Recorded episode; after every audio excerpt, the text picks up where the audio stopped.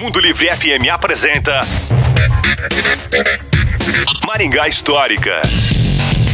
E aí pessoal, tudo bem? Aqui quem fala é o Miguel Fernando do Maringá Histórica. Um dos filmes mais polêmicos e que chegou a ser censurado entrou em cartaz na cidade em novembro de 1978. Trata-se de Laranja Mecânica, de Stanley Kubrick, que foi lançado nos Estados Unidos em dezembro de 1971.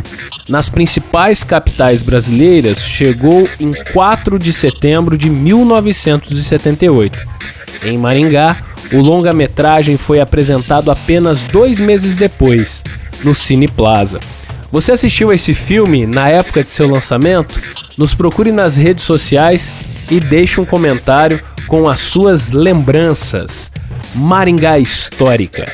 A história em tudo que vemos. Este programa conta com o patrocínio da Unicesumar. Você ouviu Maringá Histórica com Miguel Fernando.